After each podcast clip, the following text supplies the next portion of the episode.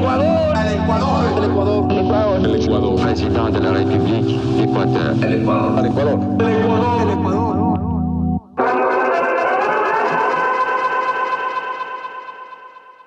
Buenos días. Buenas tardes. O buenas noches. Depende mucho del uso horario en el que nos estés escuchando. Mi nombre es Johnny Manrique. Mi nombre es Leonardo Waldo. Y te damos la bienvenida a una sesión más de la historia con Wi-Fi. El episodio número 15. 15. ¿En qué momento llegamos tan lejos? Leonardo, ¿de qué vamos a hablar hoy día? El día de hoy vamos a hablar sobre un personaje emblemático para la cultura ecuatoriana y para la población indígena, tal y como lo mencionó Guillermo Lazo en su discurso de posición en el mandato. Vamos a hablar el día de hoy de Tránsito a Maguaña. ¿Sabes quién es Tránsito a Maguaña, Johnny? Tránsito a Maguaña. Seguramente tiene un nombre bastante largo, porque tránsito no siento que te sientas un día y dices a mi hija le voy a poner tránsito. Correcto. ¿De dónde surge? Pues bueno, el nombre completo de tránsito es Roselena Tránsito Amaguaña Alba. Tránsito es una de las tantas personas que tiene un nombre, un segundo o tercer nombre del cual no, no está muy feliz al respecto. Sin embargo, Tránsito lo denominó como su primer nombre, tengo entendido. Pero ¿por qué es relevante en la historia ecuatoriana? Bueno, Tránsito fue una activista indígena que luchó desde muy joven por la reivindicación de sus derechos y de los derechos humanos de todos los pueblos indígenas del Ecuador. Ella nace el 10 de septiembre de 1909 en la localidad de Pesillo, perteneciente a Cayambe en la provincia de Pichincha. Sus padres fueron los indígenas Venancio Maguaña y Mercedes Alba. Ambos fueron jornaleros en una hacienda latifundista. Tránsito comenzó a trabajar la tierra de ese guasipungo asignado a sus padres desde los 7 años aproximadamente. Ya, pero espérate, ¿qué es esto de guasipungo y latifundista? ¿De qué va eso? Bueno, para los que no sepan lo que es un guasipungo, es un terreno que el dueño de una hacienda le da a sus trabajadores, entre comillas trabajadores, porque en realidad eso era una especie de esclavitud, para que puedan cosechar sus alimentos a cambio de poder trabajar para él.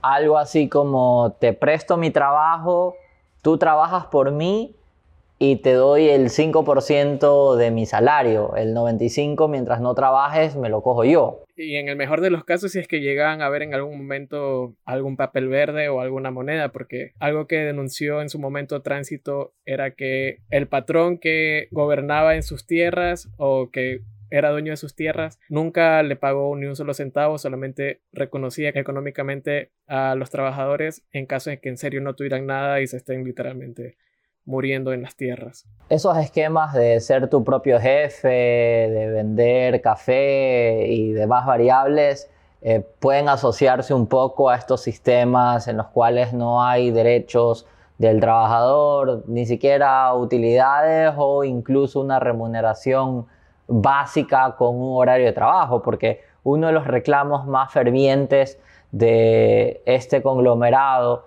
era el pago de las horas extras, el pago de un horario determinado laboral, el cual no existía en la época. Qué bueno que mencionas eso, Johnny, porque correcto, uno de los motivos por los que Tránsito fue tan ferviente en su lucha era porque sentía que habían sido afectados por estos latifundistas o estos dueños de, de las tierras, los patrones. ¿Por qué? Ellos estaban obligados a trabajar los 7 días de la semana, no había límites de horas, o sea, podían levantarse a las 5 de la mañana a trabajar y estar a las 6 de la tarde trabajando todavía en las tierras, no recibían ni, ninguna paga, entonces, según las propias palabras de tránsito, en ese tiempo plata no veíamos, nada, solo cuando mismo no teníamos nos daban un socorro.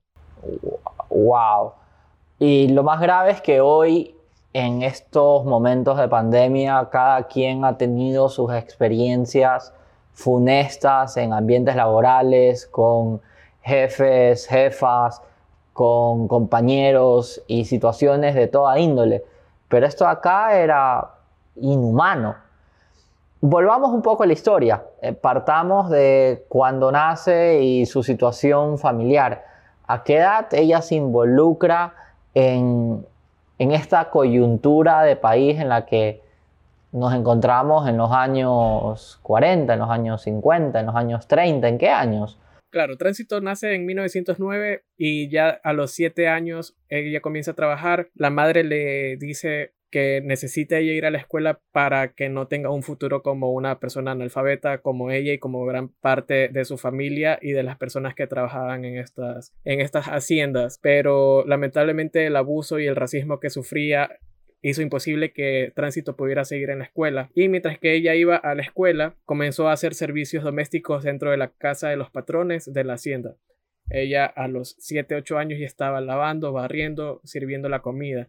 Y pobre que derrame algo, le tocaría sufrir castigos como azotamientos o tener que hacer tareas extra. Y seguimos hablando obviamente de una guagua pequeña que no se merecía ninguno de esos tratos ni tenía que estar trabajando. Y hacemos el comparativo con un chico hoy en día que está sufriendo con la educación eh, a nivel virtual, mientras que Tránsito cuando era una criatura apenas tuvo un leve acceso a la educación y bilateralmente estas obligaciones con un maltrato que quizás podemos escucharla a ella mejor. Apunte putieras lungas vagas, lungas ociosas. No quisiera acusarme, no quisiera conversarme. Esas acciones, esas traiciones. Así, y día y noche. Guasicama cerveza, que vaya a traer caballo a las dos de la mañana con todo hierba. Doble era el trabajo de los indios, yo andando, no solo yo, con los compañeros de todos los lados. A veces que íbamos 20, a veces que íbamos 15, a veces que ya ahí nos escogió. ¿Para qué viene tanto? ¿Por qué no vienen tres, cuatro? Y sin duda fue un aspecto bastante fuerte Hoy vemos a chicos que se amargan porque no pueden superar un nivel en Fortnite, mientras que Tránsito fue obligada a ejecutar otras tareas. Y tengo entendido que aquí ya llevamos o entramos a una fase de un matrimonio arreglado. ¿Me puedes contar un poco más de ello? Bueno, ya conocemos la parte en la que el patrón es un maltratador, es un abusivo, no solamente física, sino mentalmente pero ahora hemos de contar la parte en la que los patrones también era conocido que abusaban sexualmente de las niñas y de las adolescentes.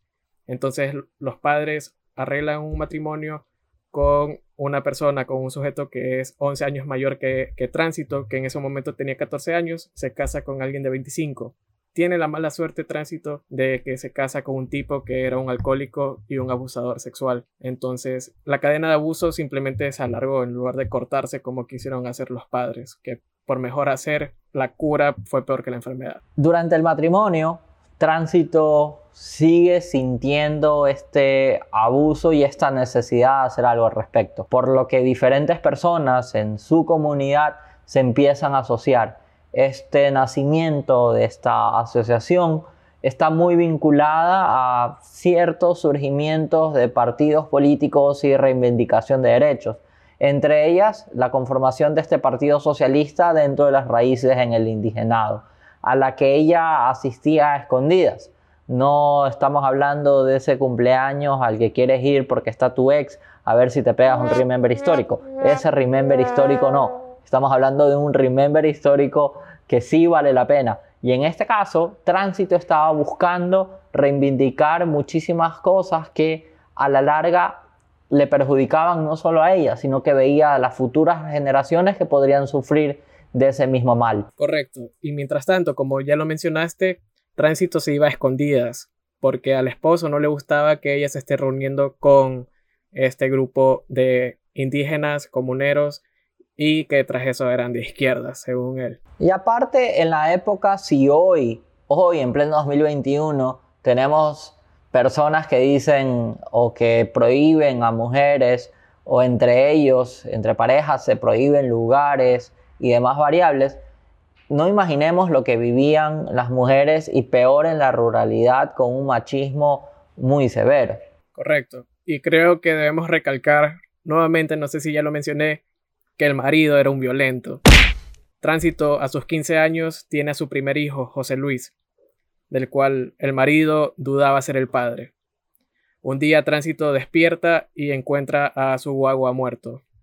se presume que el marido, bajo un arrebato de violencia y de celos y de alcohol, lo mató porque dudaba de que él era hijo suyo. Con este antecedente y con su oposición a que Tránsito participe en las reuniones de la gente de la comuna, se libró una batalla entre ellos dos que duraría casi dos días. Ella, en sus propias palabras, mencionaba que entonces, cuando él vino otra vez a pegarme, patearme y ya estaba fuerte, le dije, ¿sois marido o no sois marido? ¿Soy tu mujer o no soy tu mujer?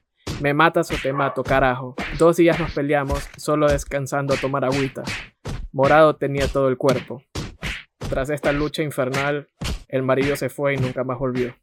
Tránsito siguió trabajando en la zona hasta los 21 años, recibiendo a cambio solo comida para ella. En 1930, a sus 21 años, ayuda a la creación de las primeras organizaciones indígenas del Ecuador, y según narró en su momento, marchó descalza hasta 26 ocasiones ese año desde Cayambe hasta Quito para exigir mejores condiciones de vida para los pueblos indígenas.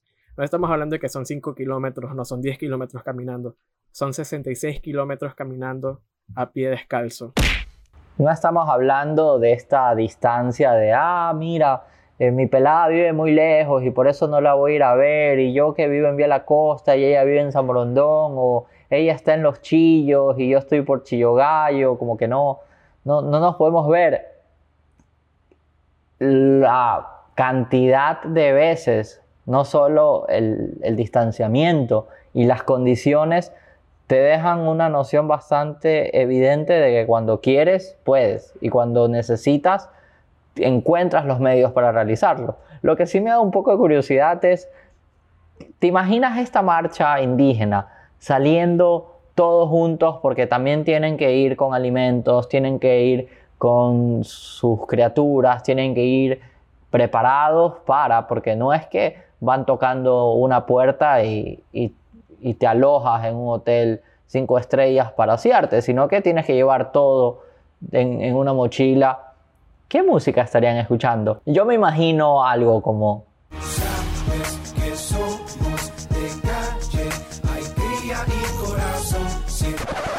No, no, no. Para mí que ellos iban escuchando algo así.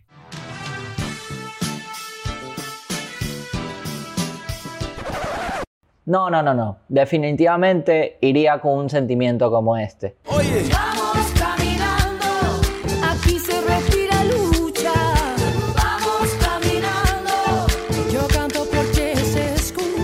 Tránsito participa en la creación de los primeros sindicatos agrícolas del país, el Inca en Pesillo, Tierra Libre en Muyunco y Pan y Tierra en La Chimba. Lo que pedían ellos era algo muy legal y incluso suena poco hoy en día, que era un aumento salarial, reducir la jornada laboral a 8 horas y poder contar con al menos un día libre a la semana. Ustedes imagínense, un día libre a la semana suena poco. Y sin feriados, y sin home office, sin mesita de ping-pong, sin décimo, sin utilidades. Y bueno, obviamente lo que ellos recibieron a cambio fue una persecución y represalias y amenazas por parte de los patrones de la hacienda que, dicho sea de paso, tenían bastante poder dentro del gobierno y con las fuerzas militares. Ya estamos hablando de derechos básicos, vacaciones, un salario digno, incluso alimentación no nos estamos yendo por la línea de utilidades que reciben ciertas marcas tales como una de telecomunicaciones, otra de cemento y otras en el sector acuícola. Son estas variables las que hoy en día decimos qué rayos pasaba y cuál era el gobernante en la época. El gobernante de la época era Isidro Ayora en, en esos años donde estaban luchando ellos por tener sus primeros vestigios de derechos laborales y derechos humanos en sí. Para el año 1931 realizan la primera huelga de trabajadores agrícolas del Cantón Olmedo. Es una huelga que no dura una semana o un mes, duró tres meses y la persecución que sufrieron a cambio no tiene nombre. Los patrones que, como ya dijimos, tenían gran poder económico y político, solicitaron ayuda a los militares, quienes destrozaron las casas o chozas de los líderes sindicalistas y detuvieron a muchos de los rebeldes. Tránsito conocería a Dolores Cacuango, otra gran lideresa indígena, y gracias a su oratoria incitaron a más hermanos indígenas a unirse a la causa y no a separarse como podría haber pasado. Mamá Dulú no solo es reconocida a nivel local, sino también la repercusión de estas dos lideresas indígenas ha llegado a traspasar barreras. El derecho de asociación, de reclamar, de protestar por condiciones básicas, no solo para su presente, sino como lo mencionamos anteriormente, sino para estas futuras generaciones, para que el concertaje o el guasipungo no siga viviendo entre nosotros. Correcto. De ahí tenemos que hacer un pequeño salto de casi 13 años donde siguieron luchando por sus derechos. Algunos tenían que irse escondiendo para no ser eh, encarcelados o incluso asesinados por parte de no tan solo del gobierno, sino de los dueños de las haciendas. En el año 1944 participa en la fundación de la Federación Ecuatoriana de Indios, la cual dos años después sería reconocida como un organismo legal. Desde allí comenzaron a traspasar las tierras de los latifundios a los indígenas que vivieron y trabajaron esos terrenos por años sin nada a cambio. Pero esto no es tan así porque a la final esas tierras no, no eran 100% de ellos. Quienes perdieron sus hogares tras participar en las huelgas en 1931 en adelante recibieron pequeñas indemnizaciones y las personas que huyeron para evitar represalias pudieron volver con sus familias. Es decir, muchos no solo perdieron años valiosos de su vida, sino al estar desprotegidos totalmente de un Estado invisible y una, una monarquía, o más bien una burguesía ostentosa, atropellaron una generación o varias generaciones, las cuales recién en los años 50, 60, empiezan a notar la valiosa noción de que no eran 10, 20 indígenas. Tengo entendido que para la época el indigenado representaba cerca de la mitad de la población del Ecuador. Sin embargo, las condiciones eran totalmente diferentes. Autoexiliaron como el loco que ama, pero solo que sin llevarse un saquillo de yute con dinero, como dicen las leyendas urbanas. Ellos lo hacían porque estaban peleando por sus derechos y por lo que sea, sus derechos económicamente no le agradaba tanto a los dueños de estas haciendas. Algo que también vale la pena destacar es que el Internet nos ha brindado muchísimas posibilidades. Y no estamos hablando de esta blasfemia de que el pobre es pobre porque quiere, sino que también existen estas variables de acceso a la información este acceso a la información nos puede llevar a un ingreso sustentable. Y es lo que está pasando con Nancy Rizol. No sé si le suena, Nancy Rizol es una youtuber lojana de la comunidad de Saraguro, donde sus videos muestran su día a día bajo ciertas tonalidades de humor y nuevas tendencias. Te das cuenta que existe una comunidad la cual adora a Nancy Nancy, en una entrevista con el diario en octubre del 2019, mencionó que sus ingresos mensuales por reproducciones de video estaba cerca de los 3.500 dólares. Algo que para tránsito a Maguaña o Dolores en la época habría sido impensable con cinco veces más el nivel de esfuerzo dedicado y con la retribución que desafortunadamente nunca llegó. A mediados de los años 50, Tránsito participa en la creación de la Federación de Trabajadores Agrícolas del Litoral o FETAL. Tránsito ya era respetada por los indígenas, pero recibía amenazas de parte de las fuerzas policiales y de la ley. En una ocasión se la llevaron presa, pero la dejaron libre al no tener ningún cargo que formularle, simplemente fue porque para que si agarraba miedo o algo, lo cual no funcionó. Tránsito pudo viajar a Cuba en 1961 como representante indígena del Ecuador y también llegaría hasta la Unión Soviética para participar en el Congreso de Moscú. Mientras tanto, en Ecuador ya emergía Tránsito como una figura de la izquierda y representante del comunismo, por lo que al regresar al país fue detenida. La causa, un supuesto tráfico de armamento soviético y de recibir dinero para incitar a una revolución anarquista en el país. Nuevamente, cero pruebas porque era tan fácil como abrir las maletas y revisar que no tenía ni un arma soviética. Pero el gobierno hace lo que le da la gana. En los cuatro meses en los que estuvo encarcelada fallecieron su padre, su madre y sus dos hijos. Eso me suena al caso de Francisco San Pedro, el chofer que estuvo detenido por muchísimos meses al ser acusado de terrorismo cuando transportaba un monigote de un borrego en una protesta social o inclusive algo un poco más grave, lo que sucedió con Guadalupe Llori, hoy presidente de la Asamblea Nacional, cuando fue enjuiciada por una actividad similar, siendo ella prefecta orellana en un gobierno del pleno siglo XXI. Y bueno, mientras que pasa todo esto en la vida de tránsito, no es como que tan divertido lo que estaba pasando por su vida. Aparece una vieja estrella del podcast, Galo Plaza, que podría estar comiéndose un Galo Plaza en una plaza mientras protestaba con tránsito, pero la cosa no era así. Que por cierto, si no has escuchado el episodio dedicado a la vida y obra de Galo Plaza, tienes una tarea por hacer. Es el episodio 14, así que anda, pégale un vistazo. El ex presidente del Ecuador gestionó su libertad, pero le pidió a Tránsito que a cambio deje de incitar a los indígenas. Tránsito de seguro le habrá respondido algo así. Ya, ya, pues, pues. O algo por el estilo porque apenas pudo volver a su tierra, lideró la formación de cooperativas. Tránsito no podía conseguir su propia parcela, a pesar de ser una de las voces líderes del pueblo indígena. Aquí es donde reaparece Galo Plaza, que, por si no lo sabían y no han escuchado el episodio anterior, tenía gran amistad con el pueblo indígena, sabía quichua, es uno de los dos presidentes que dominaban el idioma, entonces era muy apegado a estas causas. Galo Plaza ayudó a gestionar que se otorgue unas tierras al pie del volcán Cayambe para tránsito a Maguaña. En 1988 recibe una pensión vitalicia por parte del gobierno por su esfuerzo en conseguir una vida digna para el pueblo indígena. Y después, en el año 1997, recibiría el premio Manuel Espejo por el municipio de Quito y en el 2004 recibió por parte del Ministerio de Educación y Cultura el Premio Nacional de Cultura Eugenio Espejo gracias a toda la vida y obra que ha realizado a favor de los pueblos indígenas. Un reconocimiento que quizás no está dentro de estos premios es la reforma agraria y esta reforma agraria ha ido progresivamente mejorando hasta los derechos que hoy conocemos.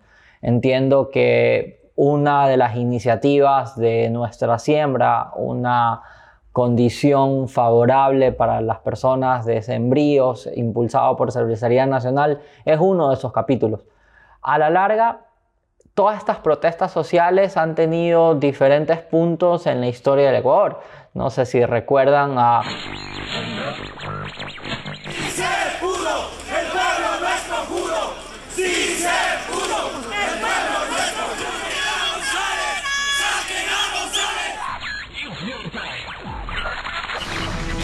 cambiamos el país o morimos de el intento, o morimos de el intento, o morimos de el intento.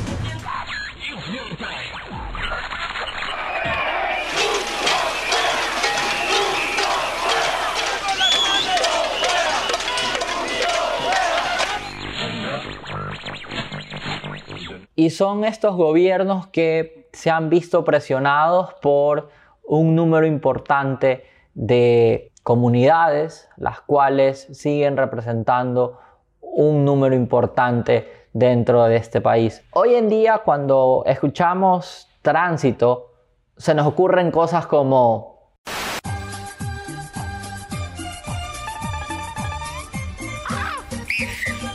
Y quizás cuando escuchemos de alguna protesta social, cierre de carreteras o simplemente la reivindicación de muchas personas en el sector rural, deberíamos recordarla Tránsito con un poquito más de cariño. Tránsito Maguaña fallecería a sus casi 100 años en 2009, viviendo hasta el último de sus días en una casita al pie del Cayambe, en la parcera que le pudo ayudar a conseguir Galoplaza.